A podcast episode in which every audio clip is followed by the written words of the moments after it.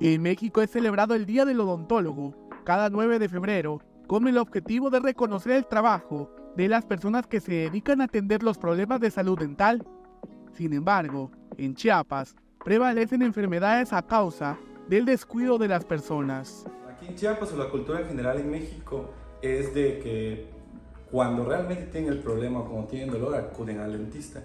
Son pocas las personas que de manera preventiva eh, acuden a, revisión, a atención.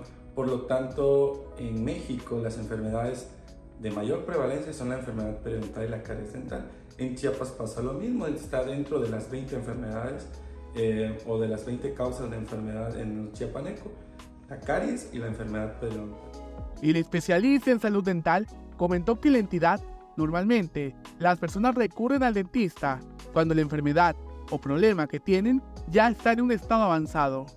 Normalmente los pacientes acuden aquí por dolor de una muela, pero es cuando ya ha avanzado una caries o porque tienen los dientes flojos, en el caso de la enfermedad periodontal.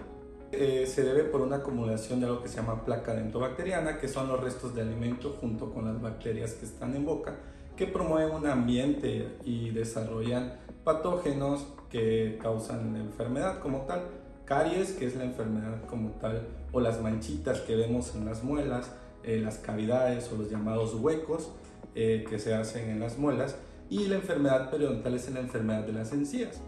Comentó que en ocasiones las personas no acuden a los profesionales por la idea que se tiene de los procedimientos que se realizan. Eh, yo creo que más se debe al estigma, ¿no? piensan que les va a doler, piensan que es muy feo o oye, vas a ir con el dentista, te va a anestesiar, ¿no?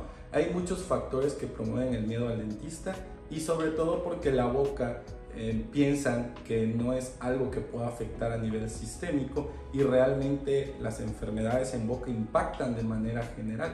De hecho, hay muchos estudios que nos han revelado enfermedades cardíacas a causa de enfermedad periodontal, hasta enfermedades mentales como el Alzheimer.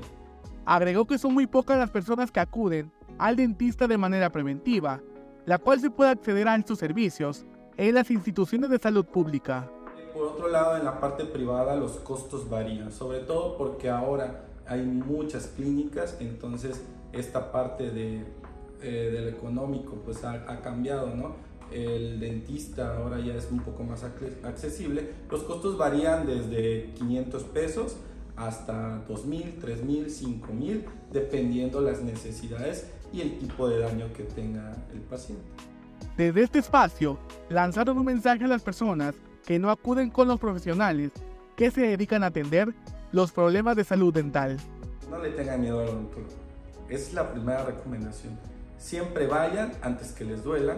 El cepillado constante, que normalmente nos debemos de cepillar después de cada comida o después de cada alimento, que serían tres veces al día. Las enfermedades a veces nosotros las dejamos eh, pasar por desidia, por ignorancia a veces, ¿no?